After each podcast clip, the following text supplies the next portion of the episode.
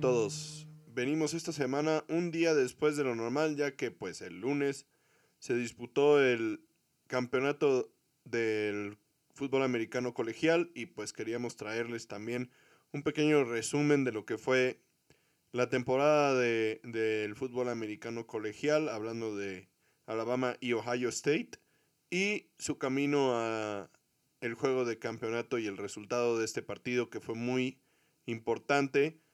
Un juego en donde se vieron las caras varios prospectos para la NFL, entonces pues era importante también hablar del juego del lunes en este caso, entonces por eso llegaremos a ustedes un día después de lo normal. Y bueno, como siempre vamos a empezar con noticias importantes y como ya mencionaste queremos también aprovechar un espacio de este episodio para hablar del juego de Alabama contra Ohio State. La primera noticia que les traemos es una continuación del Black Monday. Los Eagles corrieron a Doug Peterson.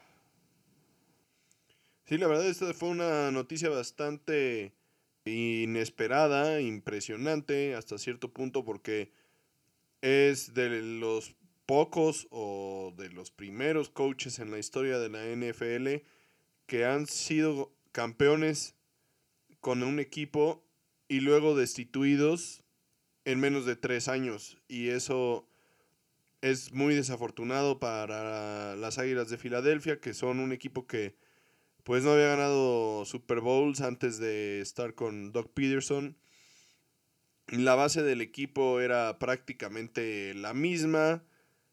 Y la verdad es que es un poco triste toda esta situación. Parece que ahí hubo algunos desacuerdos con los administrativos, con el gerente general y con el dueño.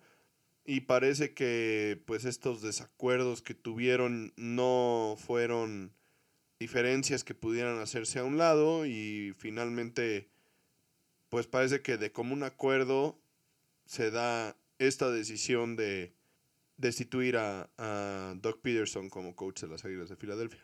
Sí, es algo que como dices nos sacó un poco de, de onda, nos tomó por sorpresa porque él durante la temporada, por más que lo criticaron, siempre dijo que él no tenía mucha duda de qué iba a pasar con él la siguiente temporada. O sea, él creía que iba a mantener su trabajo.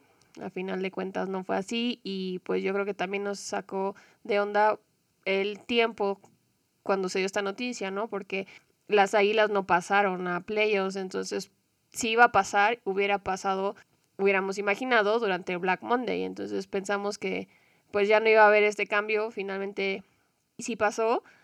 También tuvo, considerando la temporada de este año un, un muy mal desempeño. Filadelfia terminó con cuatro ganados, 11 perdidos y un empate. Muy, muy mal récord al fondo de una división, como ya hemos dicho, bastante mala. Ya llevaba cinco temporadas con el equipo. Y pues lo interesante aquí es que llegó a playoffs tres años consecutivos, desde 2017 a 2019.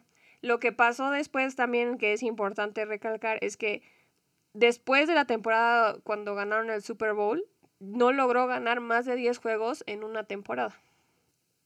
Deja un sabor muy, pues un, realmente un, muy mal sabor de boca esta decisión.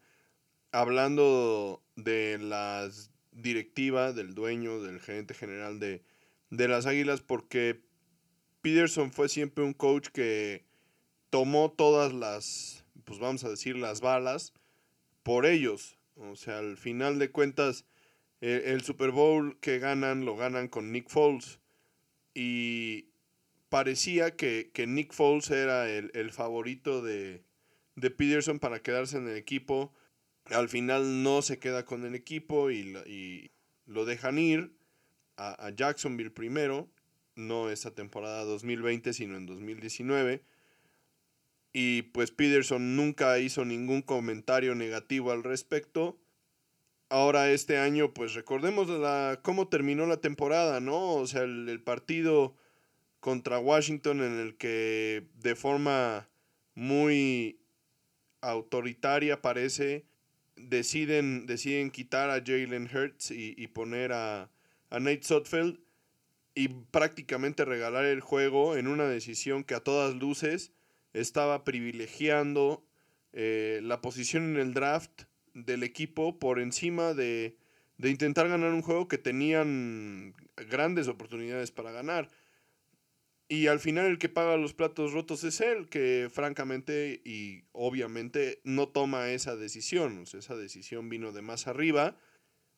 Y la verdad es que es muy triste ver que eso haya sucedido y que la directiva del equipo pues le haya dado la espalda así de buenas a primeras, ¿no? O sea, e, él, él pareció ser el malo de la historia y los que van a terminar por recoger lo que él sembró hasta cierto punto, pues van, van, a ser otros, ¿no? Y, la verdad solamente deja ver la, verdadera historia y lo disfuncional que, que, es el equipo de las Águilas de Filadelfia.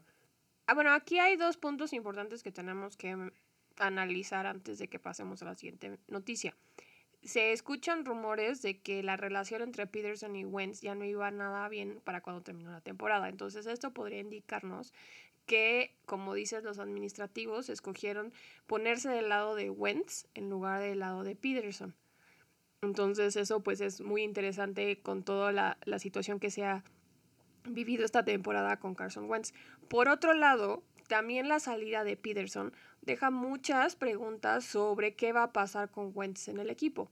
La otra mitad de las personas opinan que es el primer y es la señal de que Wentz va a salir del equipo también. Entonces va a ser una situación bastante interesante de analizar y pues como dices veremos qué pasa con las Águilas en esta off-season y pues cuando nos estemos acercando cada vez más al draft. La verdad es que la presión para el que vaya a ser el nuevo head coach es muy alta. Es una posición que no es tan atractiva ni tan llamativa como lo que podría ser la posición de head coach en los Chargers o en Houston, por ejemplo, donde tienes corebacks que están muy bien puestos en su lugar como titular, que tienen claramente un coreback franquicia y que hay que construir alrededor de ellos. Este equipo no, no es así, no tienes realmente un coreback titular, no sabes qué es Jalen Hurts. Lo que has visto, lo último que has visto de Carson Wentz es muy pobre. Entonces no es una, una buena situación. Y más bien si, si leyeras al equipo así nada más como la portada, vamos a decir, pues te da una idea de más bien un equipo que está en reconstrucción que un equipo que está cerca de ganar otra vez un campeonato. Y eso, pues es muy triste y eso le da muy poco caché a la posición de head coach del, del equipo. Entonces habrá que ver realmente quién va a ser el, el, el candidato que se anime a tomar una posición tan complicada. Y otro que hoy se quedó sin trabajo también fue el coordinador ofensivo de los Seahawks. Bueno, aquí Brian Schottenheimer, que para muchos de los aficionados un poco más eh, añejos de, la NFL, pues recordarán a su papá, a Marty Schottenheimer, que, que haya sido coach de los Chiefs y de los Chargers. Su hijo Brian Schottenheimer pues ha tenido ya varios eh, puestos como coordinador ofensivo dentro de la liga y la verdad es que en Seattle había llegado con mucha promesa después de, que Darrell Bevel, el que habría sido su, su predecesor en el puesto en los Seahawks, saliera sin pena ni gloria después de, que pues le achacaran a él aquel pase que tiraron en la yarda 1 en lugar de darle la bola a Marshall Lynch. Y bueno, pues después de una temporada donde la ofensiva no terminó como empezó, tan explosiva y, con que tenían tantas expectativas respecto a la ofensiva, de nueva cuenta me parece que el que paga los platos rotos pues es el coordinador ofensivo cuando realmente el problema va un poquito más allá, ¿no? Lo mencionamos mucho durante toda la temporada y lo mencionaremos un poquito más adelante cuando hablemos del partido en, en, particular, pero me parece que él paga por la falta de personal capaz en la línea ofensiva que deriva en muchos otros problemas.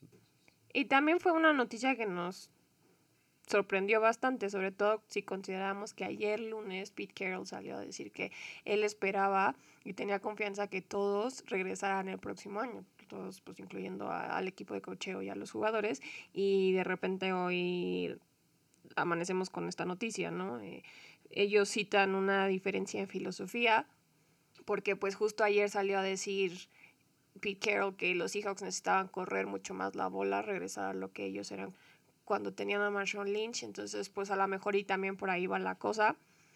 Por un lado, como dijimos, es sorprendente por estas razones, pero por otro, aunque digas que, que él pagó los platos rotos, pues también podría no ser tan sorprendente si consideramos que la ofensa se desinfló completamente después de empezar 5-0 y que todos decíamos let Ross Cook y que se enfilaba para ser candidato para el MVP y Después de eso todo fue para abajo, lo contrario a la defensa, que logró mejorar un poquito cuando, empezó bastante lenta, pero pues la ofensa se estancó e incluso empeoró bastante y el juego de esta semana, del cual hablaremos más adelante, pues fue el resultado y fue como el resumen de su temporada en 60 minutos. A mí me parece que justamente todo ese tema de Let Ross Cook fue lo que les provocó ser tan malos al final. O sea, realmente, y lo hemos dicho varias veces, las condiciones del equipo en general, las lesiones, la falta de juego por tierra durante periodos largos de la temporada por lesiones y, y el querer en todo momento estar tirando pases largos y, que, y los bombazos y los bombazos y los bombazos, ese no es el, el esquema correcto cuando tienes una línea ofensiva de papel, y lo hemos dicho varias veces, y tal vez ese sea eh, el punto, el único punto en el que lo puedes responsabilizar a él, el no haberse dado cuenta de que ese esquema ofensivo, de, querer estirar el campo a, a, lo largo, en, en lugar de buscar trayectorias cortas hacia el centro del campo, que buscaran los ojos del coreback en rápido para que se deshiciera del balón rápidamente y evitara que le estuvieran pegando en todas las jugadas. Ese puede ser el único error de, de, de Brian Schottenheimer y tal vez es por eso que lo estén dejando ir, pero lo dudo mucho porque es tan evidente que seguramente cualquiera le hubiera dicho o le, y, y, no, y no creo que vaya por ahí. O sea, yo creo que mucho del, del sufrir de los Seahawks fue más por la falta de talento, fue más por la falta de preparación física, fue más por todas las lesiones que sufrieron. Y eso al final de cuentas pues no es responsabilidad del coordinador ofensivo. Ahora, la realidad es que a este equipo le hace falta línea ofensiva urgentemente y le ha hecho falta desde hace mucho tiempo.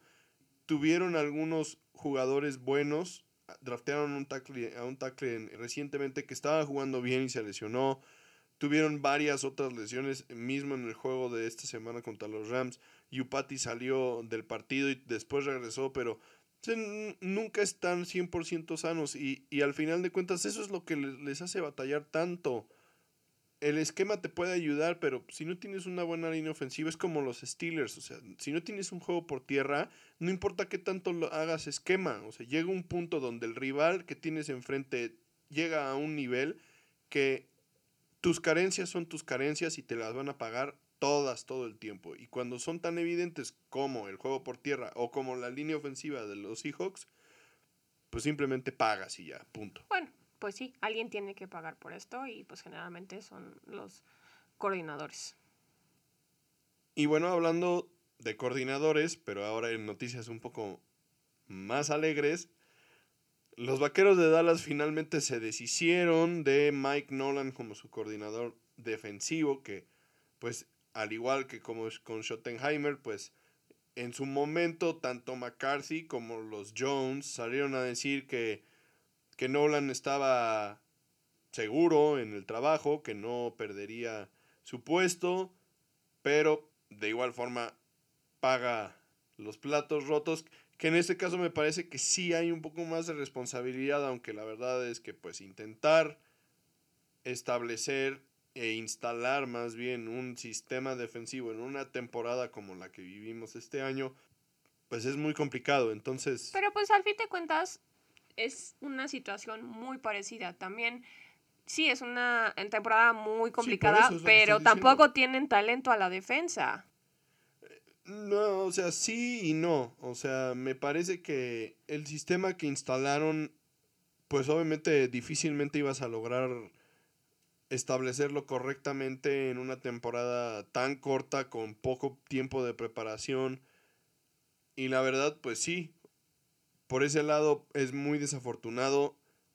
Aunque honestamente el, el esquema nunca pareció dar resultados lo dije alguna vez, parecía que la línea, la línea defensiva no estaba explotando o atacando a la, a la línea ofensiva, sino que más bien estaban buscando ocupar hombres y eso automáticamente te bloquea. Me parece que, que o, o, por lo menos eso era lo que parecía y eso no es lo correcto, ¿no? al final se suponía que la mayor parte del talento de la defensa de los vaqueros estaba en la línea defensiva y era justamente ahí donde no se estaban dando las cosas. Es correctísimo lo que dices, la verdad, la defensa de los vaqueros fuera de los linebackers, que son su unidad con más talento, honestamente, Jalen Smith y, y Leighton Banderesh, que también estuvo lesionado, no tienen talento relevante. Los profundos en particular son malísimos. Malísimos. Entonces, tal vez es, es mucho exigir, pero al final de cuentas, en este caso en particular, creo que sí era necesario un cambio porque la verdad es que nada de lo que hicieron durante la temporada les dio frutos, no tuvieron éxito en nada. La defensiva mejoró marginalmente hacia el final del año, más por esfuerzo que por esquema, honestamente.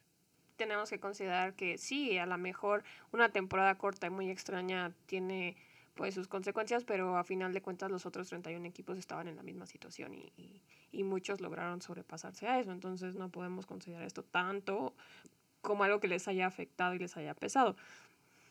Y pues por otro lado, la contratación que hicieron para su coordinador defensivo a ti te hace muy feliz y supongo que al resto de los aficionados de los Vaqueros de Dallas también contrataron a Dan Quinn, el ex head coach de Atlanta que pues se quedó sin trabajo en la segunda parte de la temporada. Es un contrato de por tres años, entonces veremos qué puede hacer y este cantidad de tiempo le puede ayudar para establecer un, un sistema mucho más eficiente y efectivo, porque un contrato de un año no te sirve de nada. La cosa interesante aquí es, como no has dejado de mencionar desde que salió la noticia, es que fue el coordinador defensivo en Seattle cuando estaba la Legion of Boom en su apogeo. Sí, bueno, pues la verdad es que a mí Dan Quinn sí me parece que es un, un, gran candidato. Hay coaches que como head coaches no son ideales, no dan buenos resultados y que realmente viven para ser coordinadores ya sea defensivos, ofensivos, de equipos especiales. Y así hay, hay personal, ¿no? Que, que realmente tener un rol más administrativo en el que tienes que tener un, una visión más global del equipo, en el que tienes que pensar en otro tipo de cosas, simplemente no es lo tuyo y, y es más afín a tus características dedicarte a lo que has especializado durante tu vida y tu carrera, ¿no? Parece que este es el caso de Dan Quinn, que como coordinador defensivo fue muy bueno y que los resultados como head coach no se le dieron del todo. Recordemos también, Dan Quinn fue head coach de Atlanta cuando llegaron al Super Bowl. Y de ahí, bueno, todo ha ido hacia abajo. Una historia un poco parecida a lo que ha pasado con Doc Peterson y todo esto, pero así fue, ¿no? O sea, él, él llevó a Atlanta a, la antesala de levantar el, el trofeo Vince Lombardi. Estuvieron a la mitad del partido de lograrlo. Y al final de cuentas no lo, no lo hicieron. Pero creo yo que esta es una gran contratación. Me parece que él tiene muchísimo potencial. Veremos a qué otros asistentes trae para las posiciones. Parece que los, los Jones solamente habían quitado al coordinador de, de, bueno, más bien al asistente, al coach de la línea defensiva, que también fue, fue despedido. Despedido. Pero el resto de los, este, de los coaches del equipo a la, a la defensiva eh, mantuvieron sus trabajos y será trabajo entonces de Dan Quinn evaluarlos y determinar si ellos van a continuar con el equipo o si van a ser eh, pues reemplazados por algún otro. Entonces va a ser interesante saber qué otros tipos de movimientos van a, van a tener los vaqueros en el staff a la defensiva. Aquí yo sí te recomendaría pues irnos de puntitas, no, no empezar a hacer la fiesta ni, ni decir que ya es el salvador de este equipo. Porque también tenemos que considerar que cuando Dan Quinn llegó a Seahawks, la Legion of Boom ya estaba integrada, ya estaba armada. Sí, le tocaron los dos mejores años de la Legion of Boom, pero ya estaba armada. Ahorita, como ya dijimos, los vaqueros no necesariamente tienen un buen equipo defensivo. Entonces va a ser interesante ver cuánta libertad le dan a él y cuántas posibilidades en realidad tienen los vaqueros en, en el draft que viene y en los pues tres años dentro de su contrato, si es que se mantiene ahí todo ese tiempo, de que él pueda armar un equipo parecido a la Legion of Boom. Entonces, sí trae muchas esperanzas a los fans de los vaqueros, pero vamos a calmarnos y darle chance que las cosas se desenvuelvan y empiecen a, a mover la maquinaria y, y, ver qué puede hacer él. Porque por más que él sea un coach defensivo muy talentoso, si no tiene las herramientas, en este caso necesarias, pues no van a llegar a ningún lado, ¿no? Entonces, está bien estar emocionados, está bien ver esto como una buena señal de que pues Jerry Jones todavía tiene algunas capacidades de pensamiento correctas, pero pues vamos a esperar a ver qué es lo que pasa y, y qué puede hacer. Bueno, y pasemos a el juego de campeonato de el fútbol americano colegial. Yo sé que es un tema muy difícil para ti de discutir por tu odio jarocho por la Crimson Tide. Pues sí, bueno, pues la verdad no, no es tanto el disgusto, sino que honestamente me parece que siempre es bueno que haya diversidad. sí, y que haya nuevos campeones. Y la verdad es que Alabama ha dominado la escena del fútbol americano colegial. Bueno, por algún momento como que Clemson y LSU quisieron darle batalla. Pues más bien Clemson, ¿no? Que, que en no, no, no, no me refiero este año. Sí ha sido campeón y LSU realmente pues solamente ha sido campeón una vez el año pasado. Pero Alabama ha sido un equipo que siempre ha estado rankeado entre el 1 o el 2 de, de Estados Unidos durante los últimos 10 años realmente. Entonces, el, el, dominio y la hegemonía que tiene la Crimson Tide en el fútbol americano colegial es notable.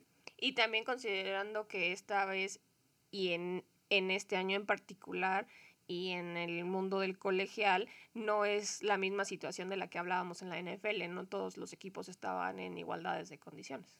Sí, y esto es muy importante realmente, y es algo que creo que debemos de, de comentar.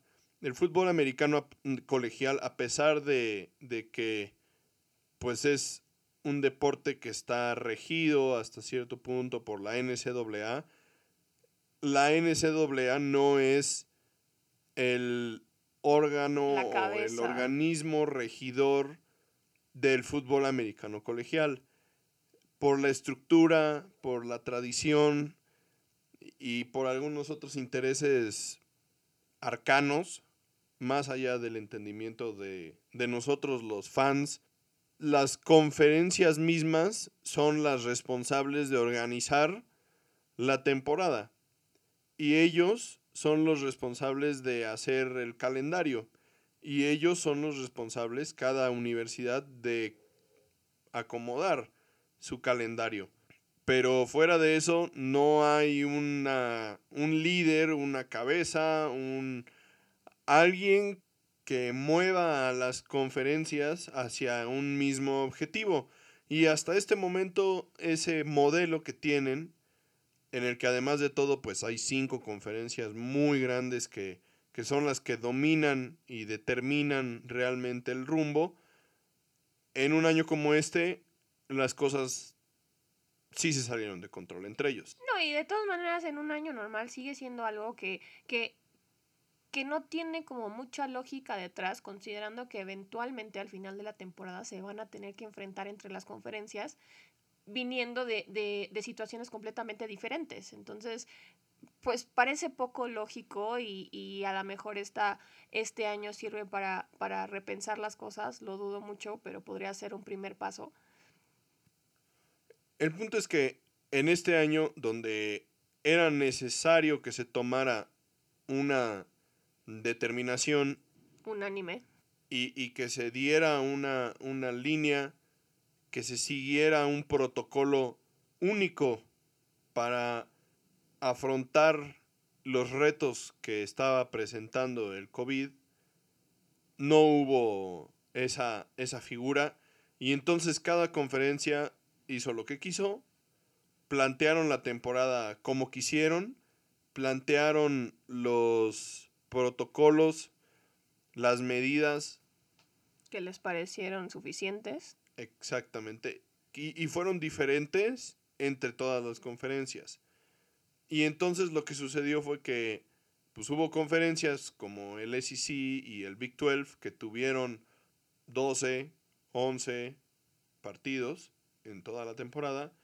Y hubo conferencias como el Pac-12 y, y, el Big 10 que lo primero que hicieron fue cancelar la temporada porque no tenían claro cómo hacer las cosas. Y entonces después, por la presión tanto de los medios como de eh, algunas personas dentro de la universidad, como de los papás de los jugadores y los propios jugadores, pues tomaron la determinación de jugar la temporada, pero ya había pasado el tiempo y entonces empezaron a jugar en octubre o en noviembre y entonces el tiempo se les acortó demasiado una temporada de seis partidos, de ocho partidos. Y los que tuvieron suerte, porque estaba el caso de Wisconsin que estuvo fuera tres, tres semanas. Ohio State también perdió juegos.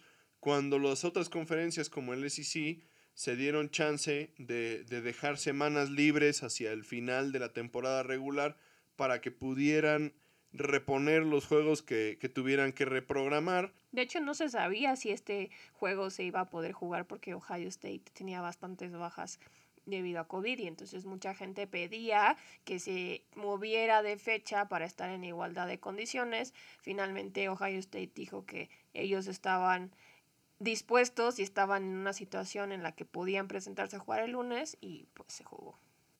Y bueno, al final de cuentas esto es una situación muy complicada porque Ohio State llega al juego de semifinal con seis partidos jugados seis partidos ganados contra un equipo de Clemson que había perdido únicamente un partido.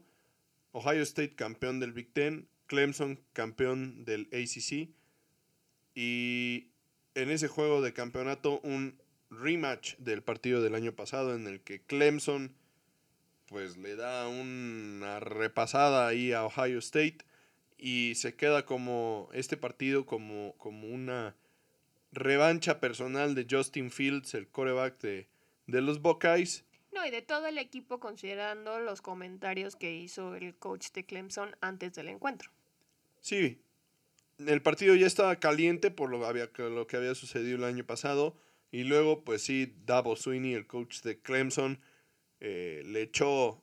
Leña al fuego. Leña al fuego y, y bueno, Ohio State salió a dar un gran partido contra Clemson en la semifinal.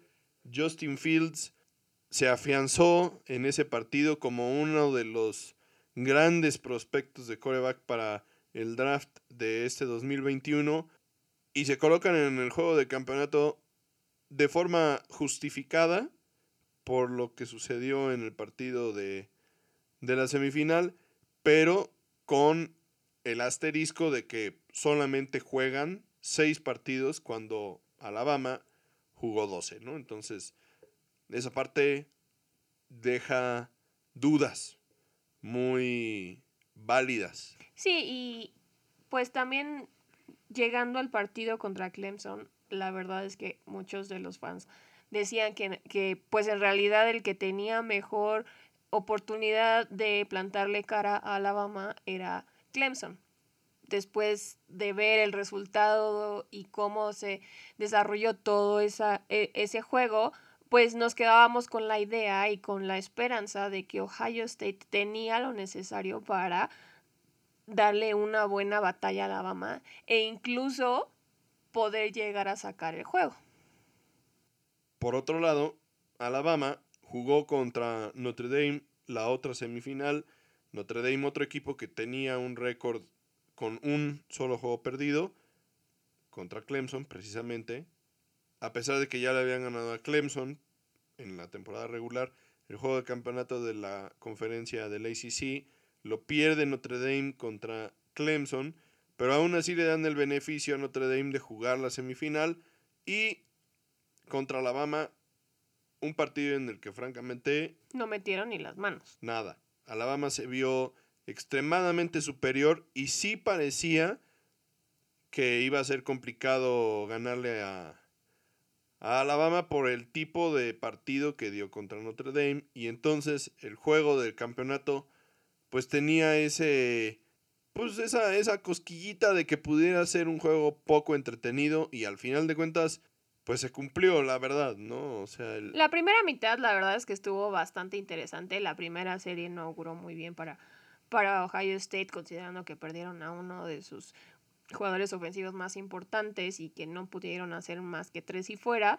Pero una vez que Alabama anotó en su primer drive, ellos se pusieron las pilas y durante la primera mitad, la verdad es que estuvieron anotando uno y uno. Sí, como un juego de ida y vuelta. La verdad es que el primer cuarto y el principio del segundo parecía que Ohio State iba a poder contestar todo lo que Alabama les pudiera mandar.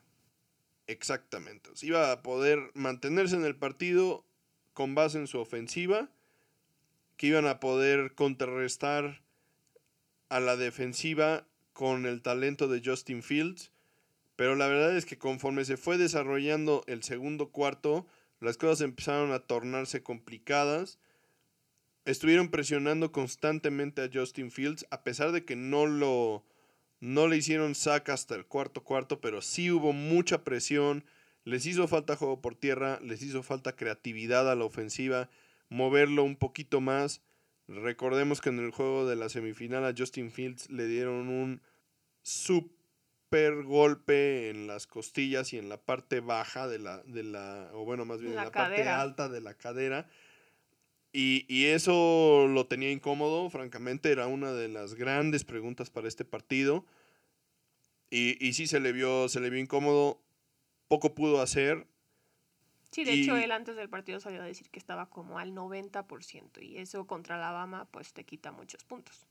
Y la verdad es que conforme se fue desarrollando el segundo cuarto, las cosas fueron cambiando y la presión y el desempeño a la defensiva de Alabama fue hacia arriba y poco a poco fueron asfixiando a la ofensiva de, de Ohio State hasta que pues lo sacaron completamente del partido. Pues es que en realidad si te pones a pensar, Alabama fue superior en ambos lados del balón. Aunque al principio Justin Fields y la ofensa pudieron darnos una probadita de lo que a lo mejor podía ser el resto del partido, como dices, la defensa de Alabama pues prácticamente los asfixió después del primer cuarto y la ofensa de Alabama tenía jugadores muy importantes y piezas muy clave para tener este dominio sobre, sobre su contrario, ¿no? O sea, si consideramos que tienen a Devonta Smith, el de receptor, que fue el ganador del Heisman,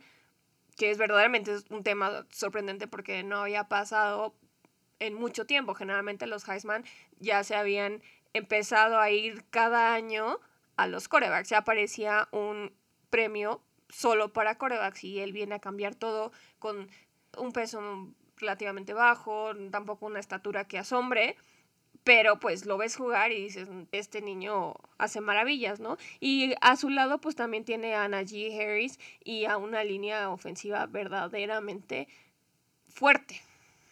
Sí, la verdad es que la historia de Devonta Smith es muy impresionante. Y muy inspiradora. Para poner un poquito de contexto a, a esto que comentabas del Heisman, un receptor no había ganado este galardón que se le da al mejor jugador de todo el fútbol americano colegial desde 1991. Si tenemos una vida de, no, de no, tener a, un receptor como, como, el mejor jugador del fútbol americano colegial. 30 años prácticamente. Y es, mío, para mí que, que, que jugué como receptor, es muy Alentador. Sí, es, es, muy padre ver que un receptor vuelva a estar en lo más alto del, del fútbol americano colegial. Y la verdad es que durante periodos del partido del segundo cuarto, parecía que estaba abusando de la defensiva de Ohio State. O sea, la verdad, era increíble que, que apareciera solo en todas las jugadas. Sí, no lo podían parar y no lo podían alcanzar. Aunque tenían cobertura sobre él, pues él les iba en todas las jugadas que pues iban dirigidas a él, o sea, y sus números pues reflejan esto, a fin de cuentas tuvo 12 recepciones para 215 yardas y 3 touchdowns en la primera mitad. Sí. Y esto no continuó porque se lastimó la mano. Es justo lo que iba a decir. Si él hubiera seguido jugando, seguramente hubiera tenido más de 400 yardas por aire y seguramente hubiera anotado como seis touchdowns, algo que hubiera sido increíble. La verdad, qué, qué pena que, no lo logró por, por la lesión, fue, fue muy triste. Y a mí no me queda duda, en este momento yo te puedo decir que las primeras dos selecciones van a ser de Jacksonville y de los Jets, seguramente van a ser corebacks. Y la 3, la selección número 3 la tienen los Delfines de Miami. Mi Lord, escoge la 3. Y esa selección va a ser Devonta Smith. Los Delfines necesitan un receptor. O sea, yo ponía los, mis huevos en esa canasta porque, bueno, o sea, realmente con ese nivel que, que demostró ayer en, en 30 minutos de partido, el, el techo es altísimo para él. Entonces, la verdad qué despliegue de habilidad por parte de Devonta Smith. Y como bien mencionaste, el resto del análisis de, la ofensiva de Alabama, pues tampoco dejaron respirar a Ohio State. Entonces, ni modo, la verdad, hasta ahí llegó el sueño por, por su parte. Y por otro lado, pues le dan también con este marcador de 52, a 24 a Nick Saban su sexto título como head coach de la Universidad de Alabama y su séptimo en la carrera que tiene como, como head coach de equipos de colegial. Recordemos que ese uno que no corresponde a la Universidad de Alabama fue cuando fue coach de, de LSU hace ya muchos años también. Y bueno, después de esta introducción bastante larga, vamos de lleno a los a lo que nos compete en este episodio, que es el Super Wild Card Weekend de la NFL.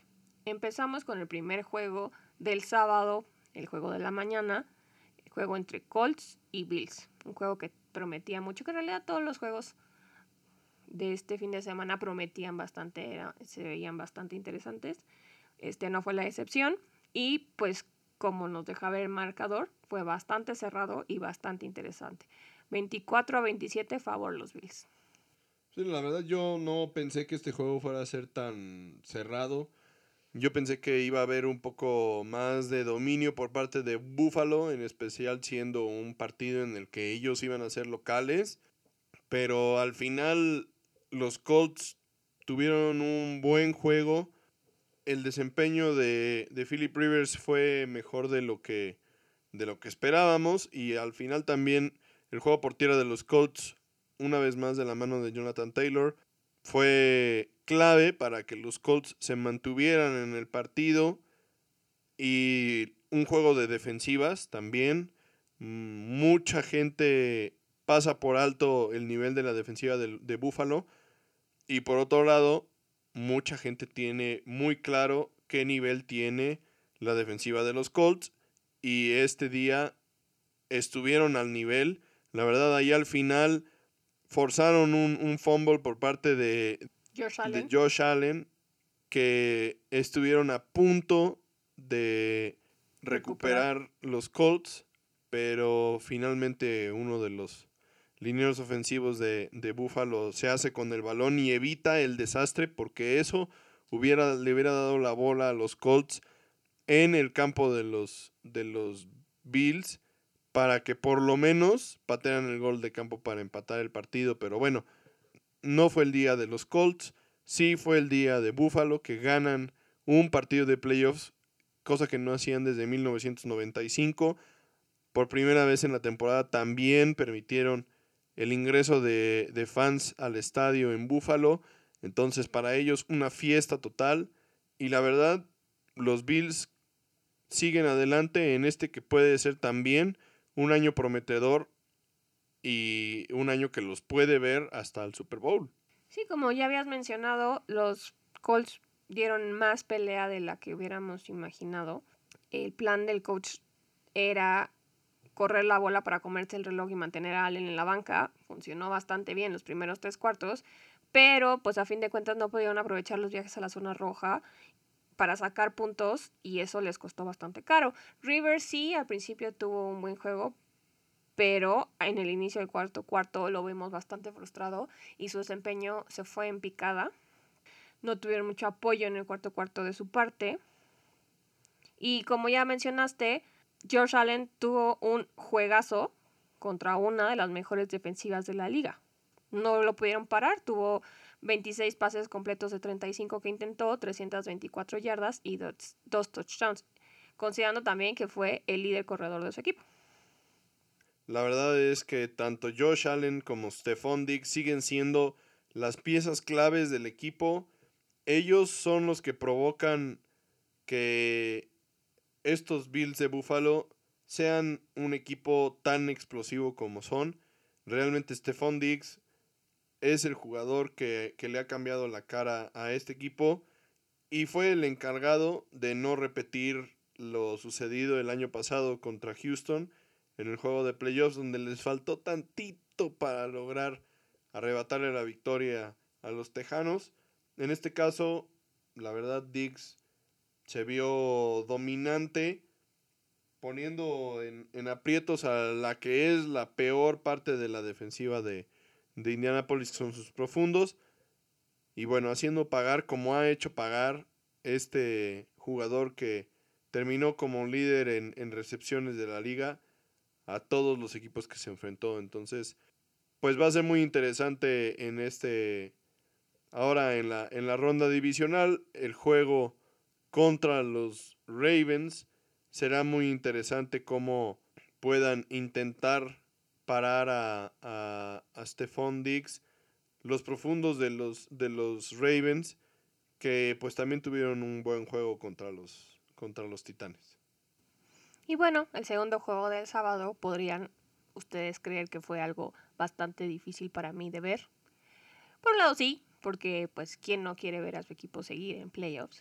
Pero por otro lado fue mucho más fácil de digerir por lo que ya habíamos mencionado antes, ¿no? Eh, el muy, muy, muy pobre desempeño de Seattle en este juego, sobre todo del lado ofensivo. Curiosamente, esta vez lo que quedó a deber fue la ofensiva. Y la defensiva realmente tuvo un desempeño bastante normal, vamos a decirlo, para promedio. Para el, los términos de, del desempeño que habían tenido los, los Seahawks a la defensiva últimamente, pero la defensiva sí se vio bastante mejor, tuvo oportunidades, la verdad, de, de cambiar el rumbo del partido que no aprovechó. Cuando... Sí, considerando que Jared Goff entró en su segundo drive del juego porque lastimaron a Wolford. Entonces, si consideramos que Jared Goff estaba jugando con un dedo pulgar morado hinchado que le acababan de poner tres clavos. clavos, es penoso, la verdad, lo que no, lo, no lograron hacer. Sí, porque realmente los Rams nunca fueron un, un riesgo por aire. Nunca presentaron una posibilidad de tener éxito pasando el balón y se enfocaron en correr la bola y los Seahawks los dejaron hacer lo que quisieron. Cam Akers tuvo un juegazo, la verdad, porque se lo permitieron. Y Jared Goff al final, pues de plano estaba prácticamente burlándose de ellos porque, pues al final que sí estaban ya enfocados en parar la carrera, pues Jared Goff con el play action los empezó a desmoronar totalmente. Y la verdad es que todo esto fue provocado porque nunca presionaron a, a, Goff, nunca fueron capaces de, de, llegar, nunca fueron capaces de pegarle, nunca fueron capaces de incomodarlo. Y fue muy difícil ver cómo el reloj iba continuando con, con su camino y que la defensiva de los Seahawks no lograra hacer algo importante que le ayudara a su ofensiva a cambiar el rumbo del partido. Que igual la ofensiva no tenían con qué cambiar el rumbo del partido. O sea, Russell Wilson estuvo muy incómodo gracias a lo que ya habíamos dicho durante toda la temporada, su línea ofensiva malísima. Estuvo fallando pases al por mayor y los pocos pases que logró colocar bien fueron soltados por los receptores. Entonces, tampoco le ayudaron en ese sentido, ¿no? Y pues también considerando que Aaron Donald salió del juego con una ruptura de cartílago de la costilla, pues tampoco aprovecharon para capitalizar la falta del mejor jugador defensivo que tenían los Rams. Entonces, pues no hay mucho con qué defenderlos. Como dices, pues la defensa medio que metió las manos, Cam hizo lo que quiso con, con ellos, pero sí, o sea, no se merecían pasar, no hicieron lo suficiente, no, no, no repitieron lo que hicieron en, en el último juego de temporada contra los Rams, que esperábamos que así fuera, sobre todo jugando de local, aunque no estén los fans que pesan bastante, sobre todo en el caso de los Seahawks, no podíamos esperar otro resultado con el desempeño que tuvieron. Sí, era lo que iba, o sea, todos los comentarios que hemos hecho respecto a la defensiva en este, en este episodio de, de los Seahawks quedan en segundo plano de lo mal que se vio la ofensiva repetir lo que ya hemos mencionado. Si a Wilson no le ayudan con pases cortos que le permitan deshacerse del balón rápidamente, las cosas van a seguir siendo muy complicadas porque la línea ofensiva de los Seahawks es muy mala. En este partido intentaron establecer el juego por tierra, pero la verdad la defensiva de los Rams pues es una de las mejores de la liga eh, y, poder correrles constantemente cuando no tienes juego por, por, aire, pues es muy difícil porque ellos están claros de, lo que tienen que hacer para, para, detener el juego por tierra. Y pues el, juego por pase se cuida solo porque no necesitas más que dos corners largos y dos safeties profundos para que no te haga nada porque pues es lo único que vas a hacer, vas a tirar rectos, vas a tirar postes, vas a tirar sims, vas a tirar banderas. Y todas las demás trayectorias, pues bien, gracias, nadie más se preocupa por cubrir pase, todo el mundo a la caja y San se acabó. Entonces, fue, fue frustrante, como dices, los Seahawks no se merecían pasar, los Rams francamente tampoco. Sí, yo no los veo pasar de esta ronda, la verdad. Va a ser pues, muy complicado que, logren algo en, Green Bay eh, con Jared Goff en esas condiciones. Que Sean McVay no ha dicho quién va a ser el, el, pues, pues, seamos, honestos, ¿no? O sea, el, el coreback titular de ese equipo es Jared Goff. Y si Jared Goff te hizo pasar de la ronda de White Cards, sería, sería hasta grosero y ofensivo hacia, hacia Jared Goff que no le dieras esa oportunidad. Entonces, creo que, que es obvio que después de ver lo que pudo jugar contra los Seahawks, él va a ser el coreback titular y, reitero, va a ser muy difícil para él jugar en las condiciones en las que se juega en Green Bay con el dedo en esas condiciones. O sea, agarrar un balón congelado con el dedo congelado va a ser dolorosísimo para él. Entonces, veo muy complicado que puedan tener un buen desempeño.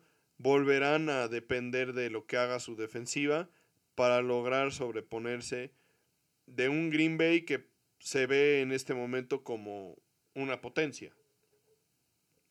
Y bueno, el juego del sábado por la noche también, por un lado, prometía bastante porque pues yo creo que mucha gente estaba del lado de Washington. Una victoria poco probable, pero no imposible. Chase Young eh, es un jugador defensivo bastante bueno que podía presionar lo suficiente a Brady y a su ofensiva. Finalmente, pues no fue así. Pero por momentos no parecía tan alocado que Washington pudiera hacer el upset. Sí, realmente por momentos el partido estuvo cerrado. Taylor Heineke fue... La sorpresa. Una, una sorpresa. Jugó bastante bien. Desafortunadamente también se lesiona hacia el final del partido y ya no tuvo opción de, de terminar con el buen trabajo que había hecho hasta ese momento. La verdad es que la defensiva de Tampa deja mucho que desear, a pesar de que durante mucho tiempo yo en lo personal hablé de que era una de las unidades a la defensiva más interesantes de la liga. No se han visto muy bien últimamente y más bien ha sido la ofensiva y en particular el cuerpo de receptores de los Bucaneros lo que ha elevado a estos Bucaneros al nivel que los vemos jugar ahorita porque honestamente tampoco tienen juego por tierra. De hecho, en este partido Ronald Jones, que es su corredor titular, no jugó. Y más bien fueron Evans, Godwin, Brown, finalmente. Podemos decir que Antonio Brown tuvo un juego a nivel de Antonio Brown. Y Gronkowski, los que sacaron las castañas del, juego para, del fuego para Brady. Sí, y la verdad hay que ser honestos, los Bucks son tan buenos y eficaces como Brady sea en el partido correspondiente y pues el sábado fueron excelentes porque Tom Brady a pesar de convertirse en el jugador más viejo en lanzar un pase de touchdown en la postemporada, tuvo un muy muy buen juego y unos números bastante buenos. Hay que decirlo, Tom Brady a pesar de todo sigue siendo Tom Brady y si le das tiempo tiene la capacidad de desarmarte, honestamente. La diferencia es que en esta ocasión no tuvieron que exigirse para irse arriba ni para mantener el liderato. en el partido, cosa que seguramente la semana que entra contra Nueva Orleans sí puede ser muy diferente. Sí puede ser que se vean abajo en el marcador, Sí puede ser que tengan que hasta remontar un marcador en algún momento. La defensiva de los, de los Santos es una de las mejores de la liga, entonces va a ser muy interesante ver cómo reacciona Brady a situaciones adversas contra una defensiva muy capaz que entre otras cosas ya tuvo un partido en el que humillaron a Brady, ¿no? El segundo partido de la temporada donde los borraron completamente. Entonces, Va a ser muy interesante una, una vez más un partido que nos trae un tercer encuentro entre equipos divisionales que siempre son muy, muy interesantes y muy, muy difíciles. No, y también pues tendría que la, la defensa de los Bucks ponerse las pilas para poder enfrentarse a, a Drew Brees, Alvin Kamara y Michael Thomas y el resto de, corredores y receptores que ya están de vuelta en el campo, entonces sí van a tener que, ponerse las pilas en ese sentido y no dejarle todo el trabajo a Brady porque puede ser que esta vez no les alcance.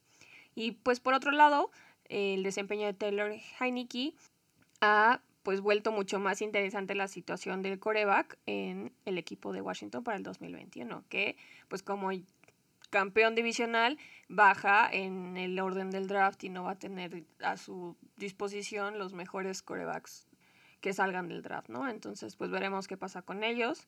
Estamos al pendiente de, de lo que pase con ellos en la offseason. Y bueno, pasando a los juegos del domingo, Ravens Titans fue el juego de la, de la mañana. La verdad es que parecía ser uno de los juegos más interesantes de los playoffs de este año. Dos equipos muy similares, con juegos por tierra muy dominantes y defensivas que tienen la, capacidad de, de hacer las cosas. Del lado de los Titanes parecía que iban a dominar el partido porque la defensiva de los Ravens no los podían parar y también su defensiva estaba haciendo lo propio contra Lamar Jackson, pero todo eso cambió en la segunda mitad y el show de Lamar Jackson inició, se vio muy cómodo en la segunda mitad del, partido, eh, corriendo la bola, que es lo que mejor hace Lamar Jackson. La defensa de los, de los Titanes fue indisciplinada y por otro lado la, defensiva de los Ravens encontró la fórmula para detener a Derrick Henry, que desafortunadamente, como a muchos otros corredores que logran llegar a 2.000 yardas, no logran ser relevantes en los playoffs. No, de hecho tuvo solo 40 yardas en este juego, que para alguien como él es nada prácticamente, ¿no? Y bueno, pues Lamar Jackson rompe la maldición que parecía tener de no haber ganado ningún juego de playoffs y vaya de qué forma, ¿no? Sí, en algún momento la defensa de los Titans se le plantó y lo, lo, lo, puso bastante incómodo, lo sacaron de su zona de confort y lo obligaron a pasar, lo que ya sabemos que no es su fuerte. Entonces lo obligaron a usar pases de play action, lo que resultó en una intercepción y algo que parecía que los Titanes podrían aprovechar. No fue así el coordinador ofensivo Greg Roman de los Ravens se ajustó y junto a su coreback y a J.K. Dobbins y Gus Edwards regresaron a un juego por tierra difícil de contener. La verdad a mí los Ravens siguen sin convencerme como un equipo que tenga lo necesario para llegar más lejos en esta postemporada. Los veremos contra los Bills a ver qué tanto logran evidentemente tienen en Lamar Jackson uno de los jugadores más dinámicos de la liga, más emocionantes, pero no termina de convencerme en su nivel para ser un coreback completo. Y creo que por ahí puede ser que un equipo como los Bills lo reten. Y también es, es muy importante notar que esta fue la primera vez en la temporada que los, que los Ravens lograron remontar un marcador adverso de 10 puntos. Entonces, si no logran detener a los Bills y tener un inicio rápido en el partido de la ronda divisional, pueden verse abajo por más de 10 puntos y volver a tener que pues romper su, su, su paso y, y eso ya vimos les cuesta trabajo. Entonces es interesante ver qué, tan rápido pueden empezar estos, estos Ravens y, y, no ponerse en una situación complicada que sabemos no les es fácil de sobrellevar. Lo sentimos mucho por nuestro amigo Irving, que seguramente ya se estaba saboreando la ronda divisional, pero pues eso es lo que pasa cuando le faltas al respeto a tu oponente, como lo hicieron los Titans durante la temporada pisoteando el logo de Baltimore. Se les regresó al final del juego cuando Baltimore consigue una intercepción y la mayoría de los jugadores fueron a pisotear el logo de los Titans. Sí consiguieron un castigo, pero a final de cuentas eso los benefició porque los echaron 15 yardas atrás y entonces tenían más campo para gastarse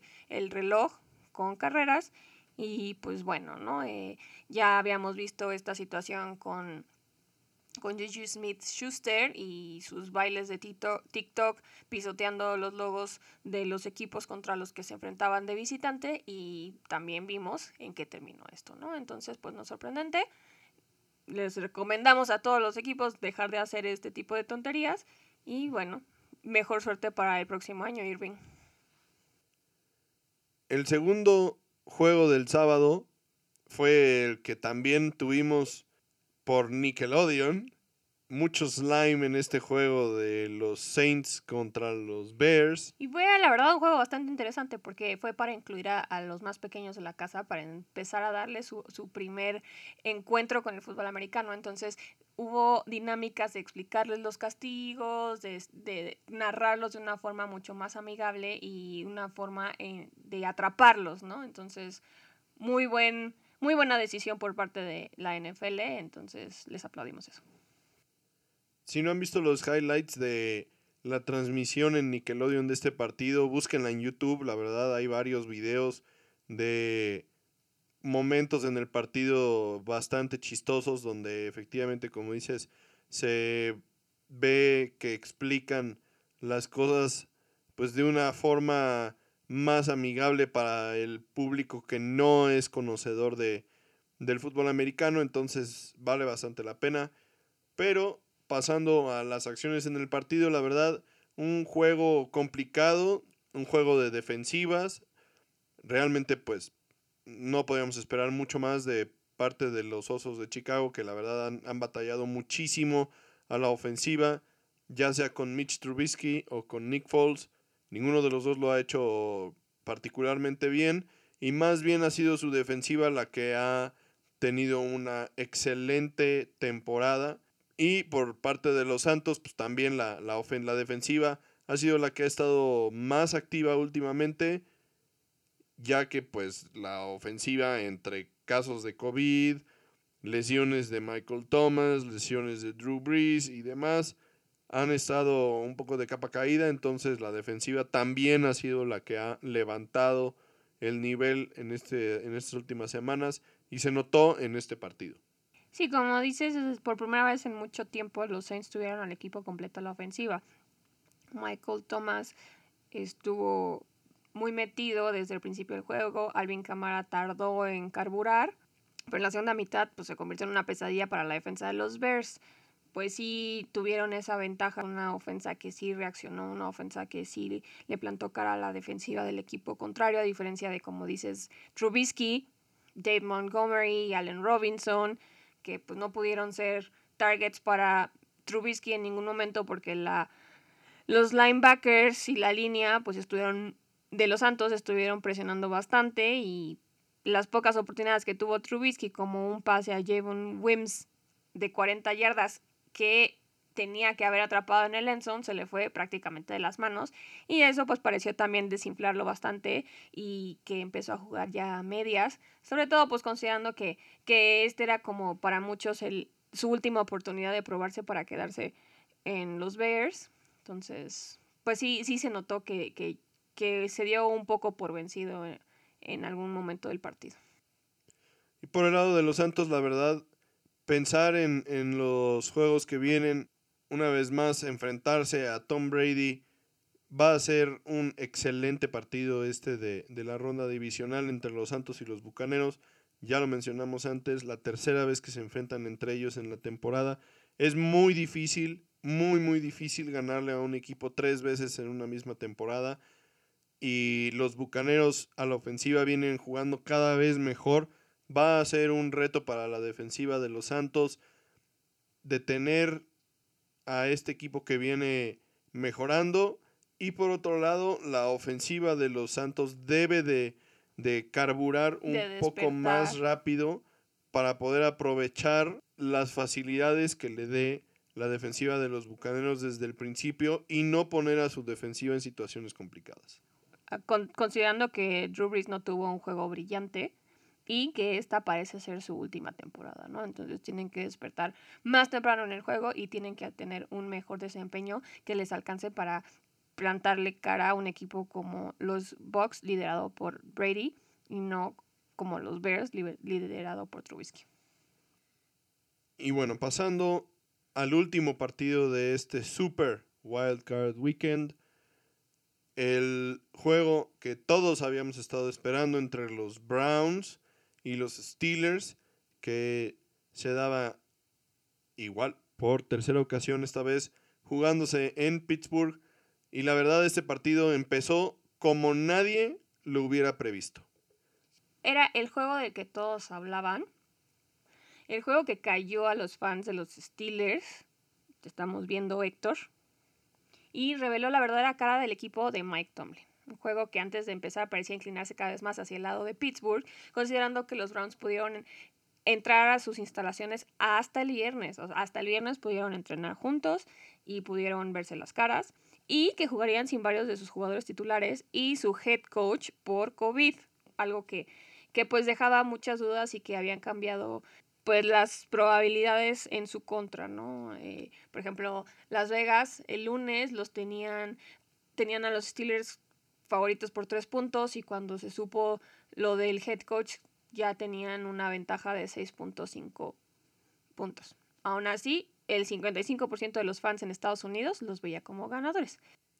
Y al final de cuentas, como ya mencioné, este partido empieza como nadie lo hubiera esperado Mike Pouncey, uno de los centros con más experiencia en la liga y que además de, todo tiene ya muchos años de conocer a Ben Roethlisberger, vuela el centro. Roethlisberger hizo la de Peyton Manning, se le quedó viendo al balón para ver si alguien más lo recuperaba y finalmente los que lo recuperaron en el endzone fueron los Browns, dándole así en la primera jugada ofensiva de los Steelers y del partido un touchdown de 7 puntos a los Browns. Y de ahí todo fue hacia abajo para los Steelers. Por lo menos en la primera mitad. En el primer cuarto ya iban abajo 28-0, que probó ser una ventaja que sería insuperable para los acereros, que a pesar de que lograron meterse en el partido y en mucha parte porque la defensiva de los Browns dejaron de presionar a, a Ben Roethlisberger y le dieron oportunidad de encontrar todos los pases cortos que quiso a Eric Ebron y a Juju Smith Schuster. Finalmente, aún con ese pues esa chance que le dieron los, los Browns, no les fue suficiente para, para, sobreponerse al hoyo en el que se metieron en el primer cuarto, con un total de cinco entregas de balón, cuatro intercepciones por, por Ben Roethlisberger y un juego bastante redondo de Baker Mayfield que demostró tener temple y capacidad de jugar bien en los juegos importantes, algo que se le había reprochado un poco y en este, en este caso tuvo, tuvo también el temple de, lograr concretar jugadas, jugadas importantes, un pase a, a, Jarvis Landry con el que consiguieron su primera anotación ofensiva y en general un juego pues bastante balanceado por parte de los Browns. Tuvieron muy buen juego por aire, un excelente juego por tierra, como ya nos tienen acostumbrados con Chubb y con Hunt. Así es que puede ser muy interesante para el partido contra los Chiefs ver a estos Browns que recuperarán a, a su head coach y a los jugadores de la defensiva secundaria que no estuvieron presentes por COVID en este partido. Sí, una victoria con la que los Rams rompen una racha de siete partidos perdidos contra los Steelers de visitante. El número correcto aquí es 17, por si no escucharon bien, no 7, 17 partidos consecutivos perdiendo en Pittsburgh contra los Steelers. Y por otro lado, el otro récord que pusieron fue la mayor cantidad de puntos en un primer cuarto de un juego de playoffs desde 1970. Entonces es un juego bastante redondo por parte de los Browns, un juego que, que, en realidad fue una victoria de equipo, como ya dijiste, con Baker Mayfield, Nick Chubb, Karim Hunt y Jarvis Landry jugando a altísimo nivel. Nos, nos hicieron olvidarnos que Odell Beckham Jr. está en este equipo. ¿Quién es Odell Beckham Jr. en este momento? No sabemos, porque pues parece que ni falta les hace, ¿no? Y, pues por, la, por el lado de, de los Steelers, pues sí, su desempeño y nos hizo olvidarnos de que hace unas semanas eran el único equipo invicto en la liga. Un desempeño que, que parece ser de dos equipos completamente diferentes. El talón de Aquiles de estos Steelers es el juego por tierra realmente es, bien importante y, ha perdido mucha, mucho glamour el juego por tierra en la NFL porque no es llamativo, pero un equipo que no puede correr el balón es como, como si estuviera... Cojo. Cojo, sí, como si tuvieras una silla que solamente tiene tres patas. Es realmente muy complicado jugarle a una defensiva que tiene un nivel superior, porque estamos hablando de equipos que están en playoffs. Esto quiere decir que son, son equipos que tienen otro nivel. Y, y jugar contra equipos de playoffs sin juego por tierra es paralizante. Y este fue el caso, ¿no? O sea, si consideramos que los Steelers solo tuvieron 52 yardas por tierra, pero Rotlisberger tuvo 501 yardas por pase, podríamos decir que, bueno, no importaría, pero pues finalmente sí importa. Y a los fans de los Steelers les va a doler muchísimo, pero ellos se metieron al partido porque los Browns les permitieron entrar en el partido. Si los Browns hubieran seguido presionando a Ben Roethlisberger como lo hicieron en el primer cuarto, estaríamos hablando de que perdieron el partido tal vez 47 a 7. Simple y sencillamente les dieron chance de, de, de estar en el partido cuando los Browns tuvieron que volver a, a, a apretar y a, y, y a poner el acelerador en el partido, lo hicieron y se volvieron a separar. Entonces la realidad es que no, los, los Steelers no estuvieron en el juego, no tuvieron oportunidad. Los Browns les dieron entrada, se relajaron un poco, manejaron el tiempo y la situación. Efectivamente, todo eso es extremadamente riesgoso porque nunca sabes si realmente vas a poder volver a apretar el acelerador. Pero pues cuando el equipo contrario te da la facilidad de no tener juego por tierra, pues eso es un poquito más fácil porque cuando tienes que presionar al coreback, sabes que tu defensiva va a ir a presionar al coreback y el resto a cubrir pase y te olvidas de, de estar cuidando a la carrera y eso es paralizante para un equipo y, y los Steelers pagaron muy, muy caro no tener juego por tierra y eso va a ser su, su, tarea número uno para la temporada 2021 es encontrar la forma de tener juego por tierra. Y ahora sí, ¿dónde están los fans de los Steelers? ¿Por qué están tan calladitos? Sí, me gustaría escucharlos y en especial saber su opinión respecto a Ben Roethlisberger. ¿Qué es lo que hay que hacer con él? Porque es una pregunta real. O sea, Ben Roethlisberger ha sido una... Un lastre, la verdad, ya esta temporada. Oh, sí, sí, pero... Una piedra de tropiezo. Pero no, pero no olvidemos lo que ha sido. Él ha sido la piedra angular de los Steelers desde hace ya casi más de 10 años. Todo ha girado a, a su alrededor fue un jugador muy importante, muy bueno en su momento, la verdad. Hay que reconocerlo. Sí, nadie dice pero que no. en este momento ya realmente el, el, el, nivel de juego ha bajado. Sí, se ve ya como Peyton Manning en su última temporada cuando lo hizo bastante mal. Ya no era el Peyton Manning al que nosotros estamos acostumbrados y el cual recordábamos. Exactamente. Entonces, ¿qué, ¿qué hacer con él? Porque nadie va a querer tradear por Ben Roethlisberger. Entonces le das una salida honorable o le aplicas el tratamiento Brett Favre y, y, te peleas con él con tal de que se vaya. ¿Quién podría ser tu siguiente coreback? Si la verdad en el draft no hay grandes prospectos y la verdad es que los Steelers, pues por el por el campeonato divisional que tuvieron, seguramente no van a estar en posición de draftear a ninguno de los buenos corebacks que, que pudieran salir. Entonces realmente es importante e interesante saber la opinión de el aficionado de los Steelers respecto a, a qué hacer con Ben Roethlisberger. Entonces, pues los esperamos con sus comentarios porque fuera de eso, la verdad, se escucha poco del aficionado de los Steelers en esta época. Muy poco. Y bueno, ya para cerrar este episodio que se alargó un poquito más que lo de costumbre, pero es que la verdad teníamos mucho de qué platicar, les dejamos el calendario de la ronda divisional de esta semana. Tenemos dos juegos en sábado y dos juegos en domingo. Entonces, el sábado 16 de enero a las 3.35 pm tenemos a los Rams contra los Packers en Green Bay y a las 7.15 de la noche a los Ravens contra los Bills en Buffalo. Y por otro lado, el domingo tenemos a las 2 de la tarde el juego de los Browns contra los Chiefs en Kansas City. Y a las 5.40 tenemos el juego de los Bucaneros contra los Santos en Nueva Orleans. Este juego que va a enfrentar a dos de los más grandes corebacks en la historia reciente de la liga. Entonces, El Senior Bowl. a disfrutar mucho de estos partidos. La semana que, que entra tendremos los dos juegos de campeonato de, la, de las conferencias. Después de eso habrá descanso y después de eso el Super Bowl. Así es que nos quedan tres semanas de acción, tres semanas de NFL. Y pues bueno, aquí estaremos nosotros para compartir con ustedes cada una de esas semanas de esto que más nos apasiona, que es el fútbol americano. Compartan con sus familias, con sus amigos, con todos los que conozcan. Díganles que escuchan de Tocho Morocho. Y nos vemos la próxima semana. Gracias por escucharnos.